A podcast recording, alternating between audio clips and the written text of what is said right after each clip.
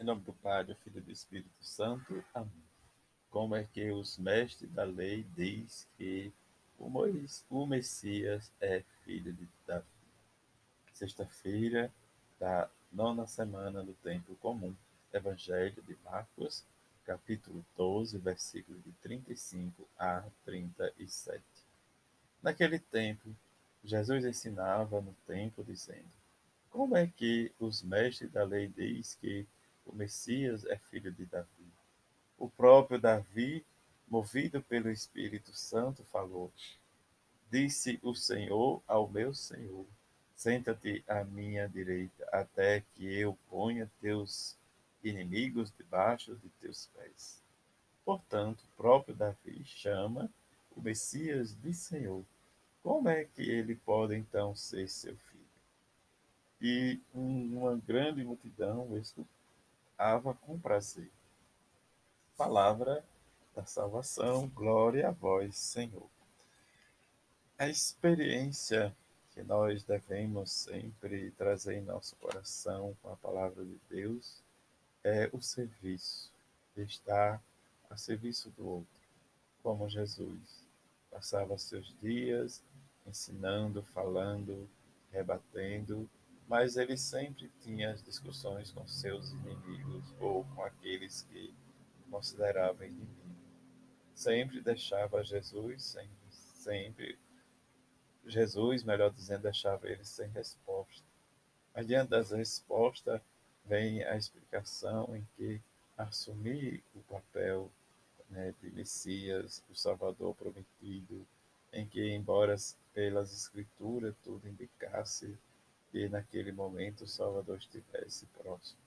Mas diante dessa perspectiva, a missão do Filho de Deus, Jesus, vai tendo sua variedade né, de momentos e situações em que, nessa perspectiva, vai trazer diz, uma ansiedade para os seus da época.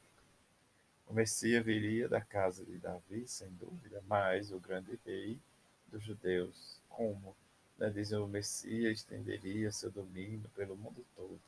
Esta era a visão que mais né, estava na época. O Messias triunfante, né, diz como se pensava. Mas, diante das tarefa de Jesus em mostrar realmente quem ele era, da casa de Davi, em que as própria, a própria Escritura nos fala, mas como verificar tudo isso? A partir do anúncio do anjo Gabriel, da encarnação do Filho de Deus e trazer para os nossos dias, e como foi também difícil para o povo de Israel é, trazer né, essas situações de desafio. No entanto, para Jesus, a esperança que ele colocava no povo, como nos diz o Evangelho, né, diz o povo tinha admiração parava para escutar. E diante de parar, eles vêm, diz toda a profecia, vem as palavras e as ações de Jesus, em que ele mesmo dava e queria que todos o escutassem, mas diante do fato, né, viver a experiência com ele, para ele, isso vai nos levar sempre à pergunta, né, diz por quê? Vem, né, diz a palavra, em que Deus sempre vai derramar em nossos corações para sabermos e reconhecer seus dons na nossa vida, para testemunhar seu grande amor por nós e recuperar o que às vezes nós perdemos em situações né, em que às vezes nós escolhemos né, de forma errada e que vem o livre-arbítrio, a misericórdia, o perdão, mas entender tudo isto né, desde quando nossa vida está realmente em situações né, como trazer para nossa realidade. Eis a nossa dificuldade.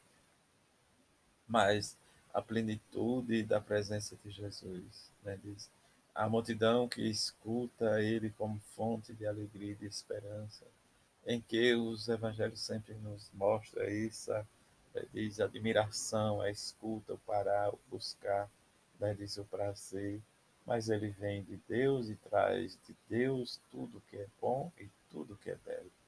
Eis a nossa vida que devemos sempre nos colocar. Buscar Deus, que é bom e que Ele traz a felicidade, mesmo diante do que nós estamos vivendo e nessa perspectiva em que nós precisamos nos cuidar, mas olhar sempre Jesus, o Messias, o Filho de Deus, aquele que veio é, da estepe de Davi, em que nasceu o Salvador para nós, como nos diz o anjo quando né, diz nasceu Jesus. E a beleza está quando nós professamos nesta nossa fé em Deus e que nós trazemos ele no coração, como fez a bem-aventurada Virgem Maria, em testemunhar a fé, para mudar a nossa vida e transformar ela. Ele diz como Jesus transformou o mundo, nós precisamos abrir o nosso coração para que esta palavra seja e transforme em realidade concreta a nossa vida, a nossa conversão. Por mais que nós tentamos e às vezes desistimos, mas precisamos olhar com a esperança maior em que Deus não nos abandona, mas diante das, da perda ou das percas, nós precisamos ter a esperança em Deus que dias melhores virão.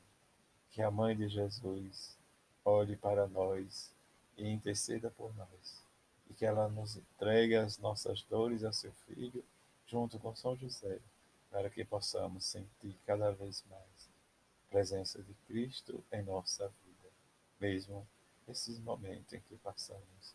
Que Cristo ressuscitado seja nossa esperança e que a bem-aventurada Virgem Maria e São José seja para nós modelos de confiança. Assim seja. Amém. Todos uma feliz sexta-feira. Fique em paz.